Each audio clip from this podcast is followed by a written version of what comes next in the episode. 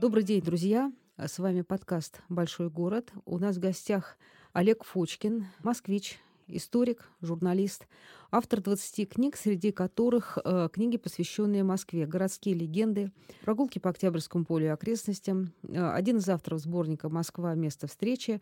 И, насколько я знаю, сейчас выход, готовится к выходу книга «Москва китайская». Ну, готовится «Москва китайская», готовится еще продолжение вот книги э, «Прогулки по Октябрьскому полю и окрестностям», потому что мы пойдем дальше на север, на, на северо-восток потихонечку. Ну вот на Октябрьском поле и остановимся. Это район хорошо в Мневнике. Мы говорим об одном из самых таинственных и при этом важных мест не только э, в этом районе, но и в Москве. Э, место это называется Октябрьское радиополе. Очень немногие специалисты по телерадиовещанию России знают, э, что это за место и что с ними связано, а между тем все важнейшие исторические события в истории Отечества связаны именно с Октябрьским радиополем, где располагалась первая в столице радиостанция. Правильно ли я говорю, Олег? Ну, можно сказать и так. Давайте мы по ходу разберемся, э, что же это такое, откуда оно появилось и как развивалось.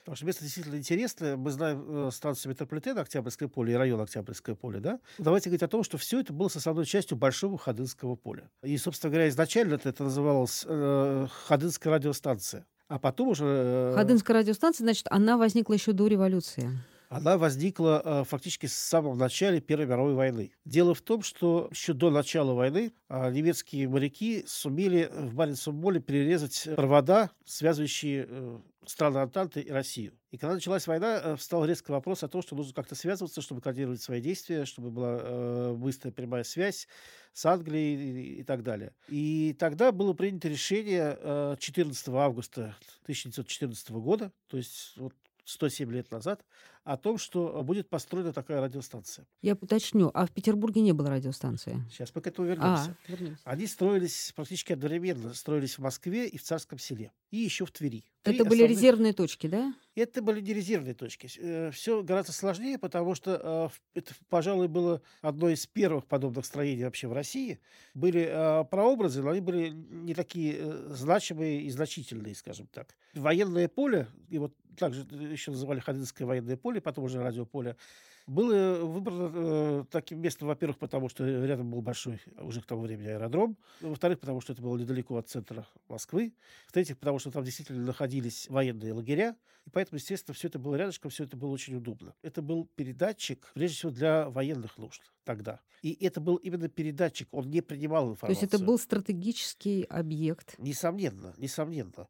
К тому времени компания «Телефункин», которая была заинтересована в том, чтобы страны Антанты не имели такой связи, задерживала всячески э, строительство подобных радиостанций в России. Тогда, э, собственно говоря, было принято решение построить мощные, мощные искровые радиостанции. Это были искровые радиостанции, с которыми работали, э, выделяя искры, как, когда крутилось. Молодой э, солдат, в, в будущем комиссар Ходынской радиостанции, радиостанции по фамилии Волков, э, потом вспоминал, что он пришел в 2014 году на строительство этой радиостанции. Работали, строили не только радиостанцию, а строили бараки для солдат, строили технический бассейн для охлаждения э, аппаратуры. То есть это было просто очень массивное... Это целый городок. Это целый городок, потому что все прекрасно понимали, что те, кто будет работать на этой радиостанции, они же там же и будут и жить, там же будут жить их семьи, там же должны были быть все технические службы. То есть это такой автономный совершенно э, городок, который, соответственно, э, мог выживать в любых условиях. Ну вот, э, соответственно, было принято решение о строительстве таких вот трех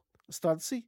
Та, которая работала в Москве, она работала только на передачу информации и могла передать не больше четырех тысяч слов в сутки. Для связи с Антантой, со, со странами Совершенно Антанты. верно, совершенно угу. верно. Причем она э, передавала и азбукой Морзе, и голосовыми сообщениями. Но все это было достаточно сложно, все это вызывало большой шум, потому что когда вот эта вот искровая радиостанция работала, это как, как щелчки выстрела происходили э, постоянно от, от этой искры, и грохот э, раздавался на 2 километра.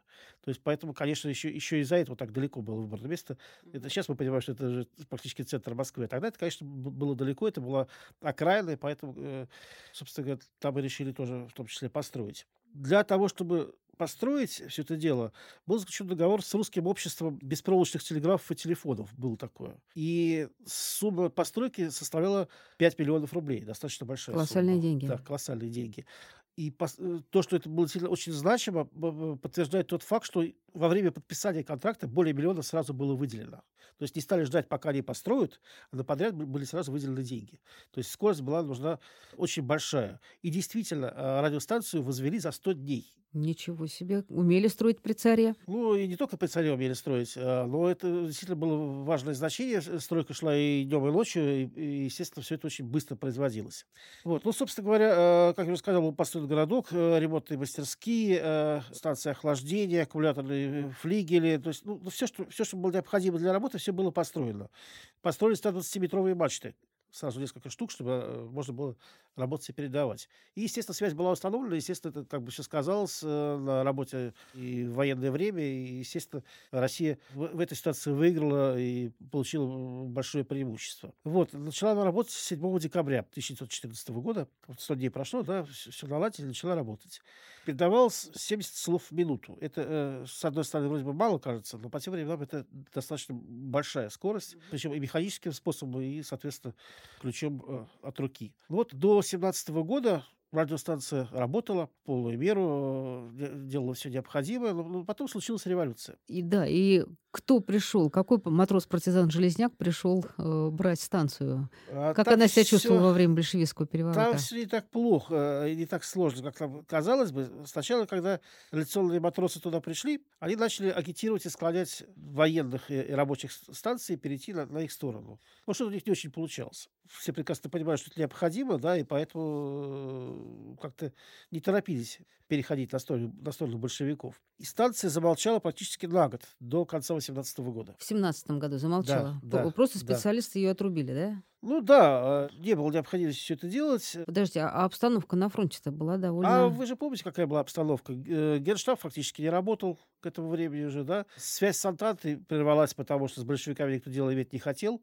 Вот, и поэтому, естественно, в Москве, э, как мы понимаем, такого контрмятежа не было. Все закончилось фактически сразу в октябре 17 года. Поэтому, естественно, э, радиостанция для Первой мировой войны в данном случае была уже не нужна, по крайней мере, со стороны России. И она замолчала. Она замолчала. Ну, для того, чтобы все-таки сочувствующие появились, для усиления из Петрограда был прислан отряд военных моряков с радиостанции «Новая Голландия». А задача какая была? Пропаг... Пропагандой заниматься? А, пропагандой и новости. А, то есть задачи были конвертировать этот стратегический объект, который работал на заграницу, на внутренние потребности конечно, конечно, и верно. начать пропаганду с советской власти. Ну, не только пропаганду, вообще передача всех новостей, передача сообщений э, на места и так далее. И вот, собственно говоря, военные моряки с радиостанции «Новая Голландия», которые составили костяк уже нового поколения радиостанции, сумели уговорить рабочих э, работать вместе с ними, и э, радиостанция опять начала свою работу. А, было постановление, подписанное Владимиром Ильичем, о работе радиостанции тоже были выделены деньги. Это уже к тому времени, когда столица была перенесена в Москву. Да, да, совершенно верно. Поэтому и понадобилось э, свое, свое радио. Ну да, и более того, э, радиостанцию передали из военного ведомства, э, ведомства телеграфа, телефона и так далее. То есть уже совершенно другой комиссариат. Вот. А радиостанция получила название э, радиостанция имени Коминтерна. А знаменитая. почему имени Коминтерна? Как она связана с ним? Ну, потому что новости шли э, именно как коминтерновские. Коминтерн у нас тогда практически везде был, скажем так да, он многим заправлял э, при советской власти, и это все-таки 20-е годы, как мы помним, это был самый, наверное, пик деятельности Коминтерна в Советском Союзе, э, и не только, ну, еще не в Советском, конечно, Союзе, э, в Советской России, и, соответственно, э, на тех странах, куда должна была распространиться мировая революция. Мы же помним, что... А, то есть вещание, тогда давайте уточним, вещание шло на страны вещание Коминтерна? шло на Россию прежде всего, потому что давайте говорить о том, что э, для того, чтобы это было вещание в той мере, как мы его понимаем, э, это должна быть, была быть действительно радиостанция, то есть должна была быть голосовая радиостанция. А это все-таки радиостанция, которая работала передачей информации э, азбукой Морзе и так далее. То есть для простых людей, конечно, это не могло передаваться. Это передавалось на места чиновникам, это передавалось вместо газеты информации, которая там распространялась, да, то есть вот в таком ключе. А они уже потом, соответственно, все это так или иначе распространяли. Вот, значит, деньги были выделены, радиостанция заработала, появился более мощный приемник, и все спокойно работало до 9 мая 1920 года. А что случилось? Вот такая странная, странная дата, да, задолго до Дня Победы, 9 мая 2020 года, раздался мощный взрыв на военных складах, которые находились рядом. Сохранилось очень много описаний этого события, на самом деле. Это была диверсия? это была диверсия, да, был поджог, взрывались снаряды с огромным разлетом, все это происходило, взрывы были слышны даже на Арбате. То есть, конечно, все это достаточно э, серьезно повлияло на работу радиостанции, она э, на несколько дней вышла из строя. Ильич выделил деньги на ремонт станции, а рабочие, которых перевели в соседнюю гостиницу, потому что уже к тому времени не было, негде было жить, э, все, все было уничтожено, дали обязательство, что будут работать и днем, и ночью, пока не починят радиостанцию. Через три дня радиостанция уже начала работать. То есть настолько вот ее значение было важно э, не только для советской власти, но и для тех, кто там работал. Они, они понимали значение своей радиостанции. Ну и, собственно говоря, после этого Ленин выделил еще 50 миллионов э, рублей на развитие радиостанции. Уже Ходынской называли к тому времени. Начальник радиостанции запустил ее э, ключом сообщения всем-всем-всем. Это МСК. Вот. И после этого Через два года, в ноябре 22 года, на пятую годовщину Октябрьской революции, станция получила название «Октябрьская». И вот именно э, с этих, э, наверное, времен э, потихонечку и район стал называться Октябрьское поле. То есть радиостанция дала название всему полю? Фактически, да. Всему да, району? Да, вместо Ходынского стала. Октябрьская, и, естественно, район в дальнейшем так, так же стал называться. Вот. А военное радиополе, которое, которое существовало, тоже стало называться Октябрьское военное радиополе. Потом уже пошло сокращение просто Октябрьское поле.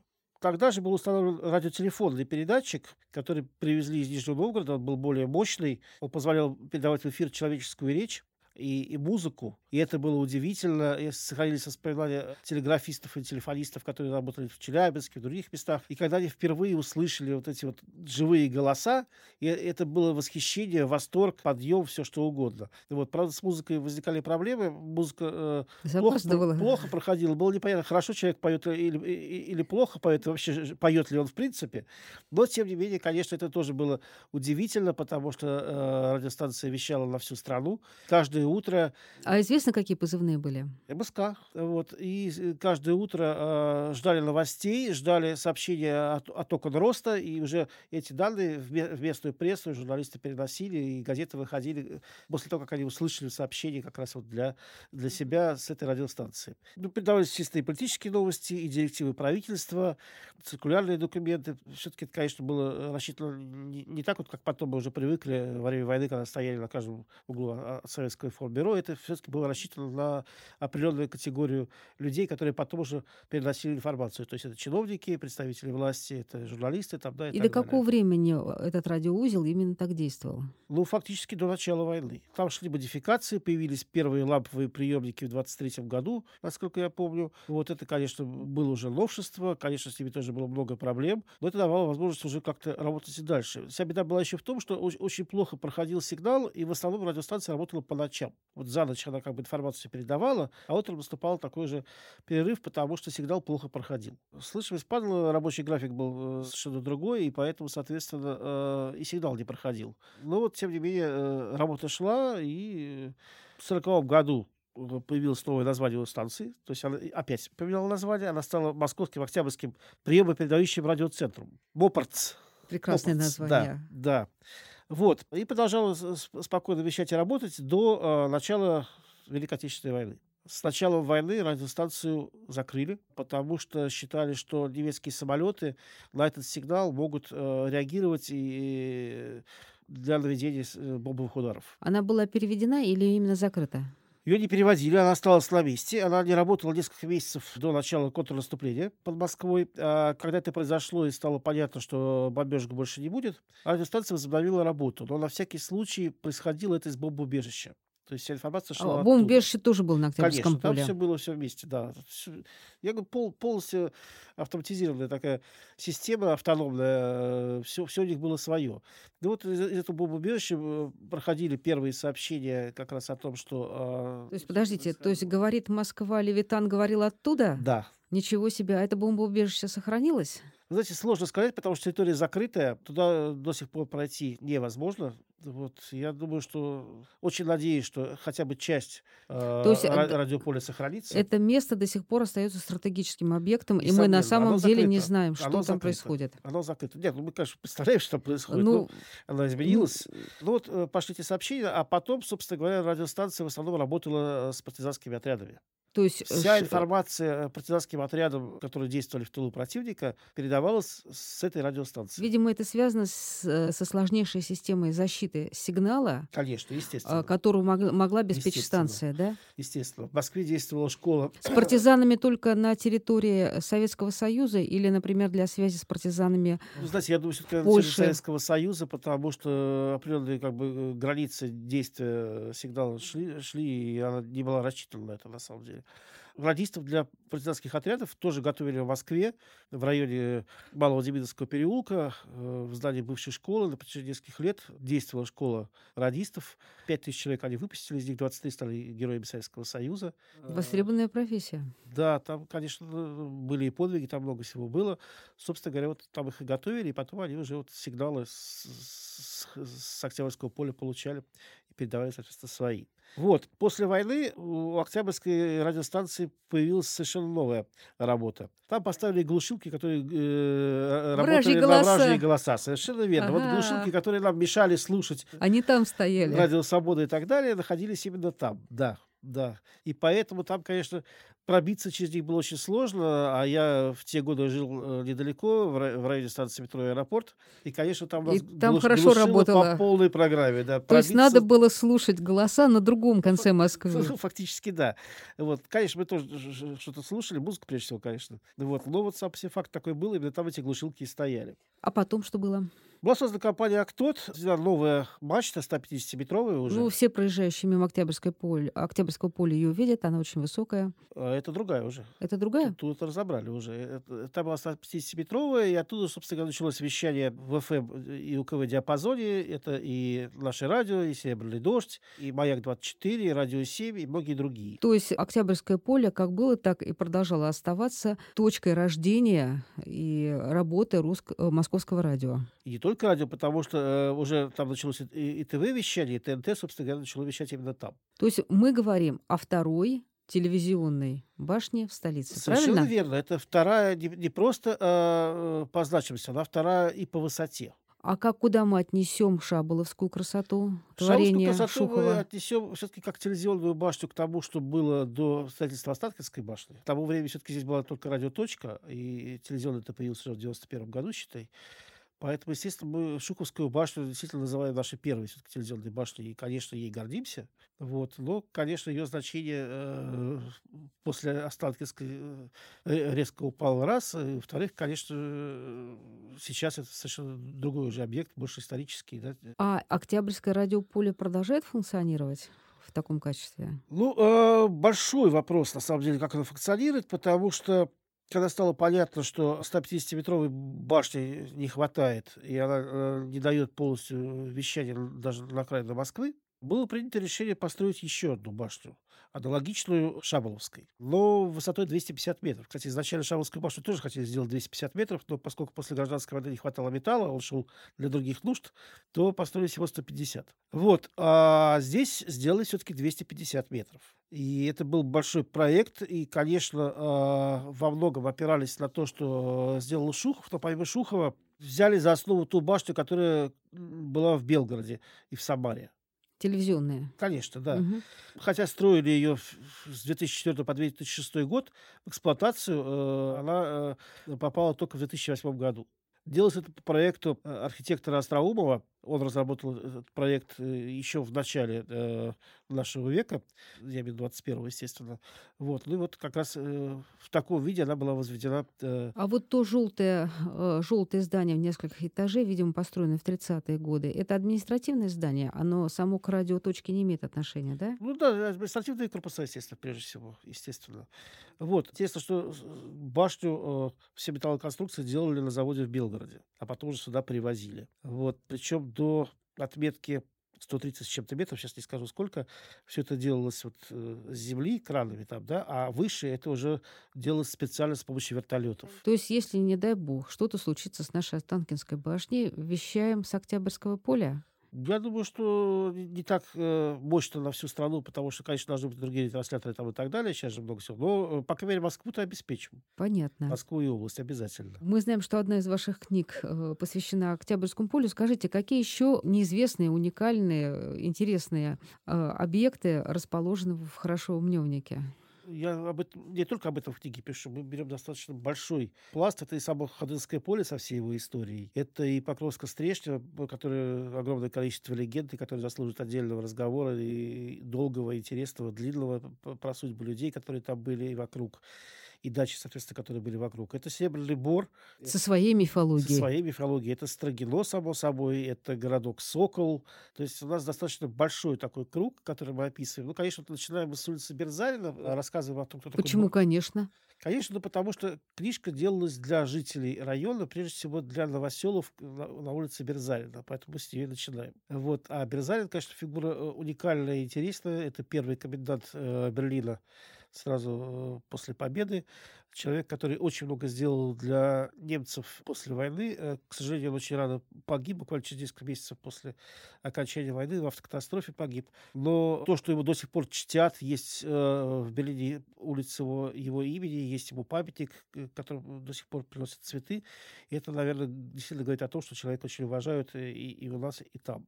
Вот. И вообще надо, надо говорить о том, что в этом районе очень много улиц, площадей, проспектов, связанных с, с Великой Отечественной войной, названных именами э, генералов, э, офицеров, маршалов и так далее, которые в, в этом месте были. Там же находится знаменитый военный э, институт, который готовит и шпионов, в том числе военных вот этот факт известный, тот самый знаменитый аквариум, вот, и много-многое другое там находится, на самом деле, о чем есть смысл почитать, поговорить, и я думаю, что те, кто захочет, книжку найдут, ее достаточно легко найти. Собственно, мы старались рассказывать э, не только о домах и людях, но, например, и о речках, которые там вокруг текут. Или, например, о, Сиреневом саде Колесникова. Мы же все знаем про Сиреневый бульвар, что существует да, где у нас, да? да? А изначально э, Колесников, который все эти многочисленные сорта сирени придумал, э, жил в районе песчаных улиц. И там была его дача, есть, сохранились фотографии, где вся у себя там находится. И там есть маленький уголочек за бывшим газетом «Дружба» детским, а, где эта, эта сирень до сих пор цветет. То есть изначально там все Прекрасная память. А э, какова дальнейшая судьба вот этого Октябрьского радиополя? Рассказывают самые эм, разные сценарии. Ну, знаете, мне, мне бы тоже, конечно, хотелось понять, какова дальнейшая судьба, потому что я знаю, что буквально... Там и, и сохранится год, парк, год и не назад сохранится э, парк. решили построить 11 новых высотных зданий, что, конечно, с одной стороны, может быть, и хорошо для, для жителей Новоселова, с другой стороны, конечно, для парка это больш, большие проблемы, потому что увеличится количество людей, увеличится... Ну, даже для э, Октябрьского этого э, радиополя, если оно сохранится частично, это тоже будут большие проблемы, потому что, естественно, вещание будет затруднено за счет... Ну, да, и как стратегический этих, объект этих вряд ли оно да. будет э, функционировать. Поэтому э, есть разговор о том, что все это будет сноситься целиком, целиком уничтожаться. Но вот насколько это, это, это будет именно так, я думаю, наверное, вопрос уже не ко мне, а к, к нашим нас поддержащим. Это их решение должно быть, наверное. Мне кажется, что объект уникальный, и тем более, что сохранились здания 2014 года что само по себе 1914 года, который тоже заслуживает, конечно, внимания, как все это делалось. А я рассказывал, что всего за 100 дней все это строилось тогда. Да?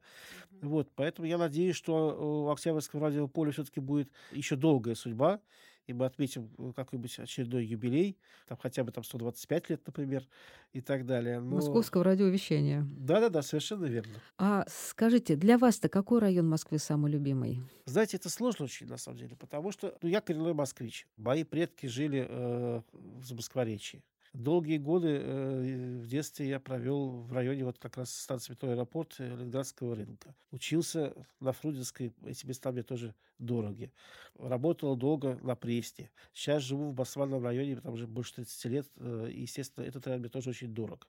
Поэтому, наверное, это связано с какими-то местами, которые нам близки. Про Басманный район я могу рассказывать часами, и периодически провожу там экскурсии, и делаю аудиомаршруты об этом районе по всей его истории делаю открытие. Например, мы нашли, где находился госпиталь, где Борисову отрезали ноги, потому что долгое время считал, что это был в Сокольниках, это не так, и так далее. А, но, конечно, и другие районы мне очень близки, в том числе и этот, потому что э, туда мы ходили гулять из аэропорта, и поэтому, конечно, это воспоминания детства, про которые нельзя забыть, и которыми хочется поделиться, и рассказать, как все это было у нас, и, и сохранить память о том, что, что, что было, что есть. Олег, спасибо вам огромное. Э, друзья, с вами был подкаст «Большой город». Историк Москвы Олег Фочкин, я Екатерина Данилова. Всего вам доброго. Любите наш. Город.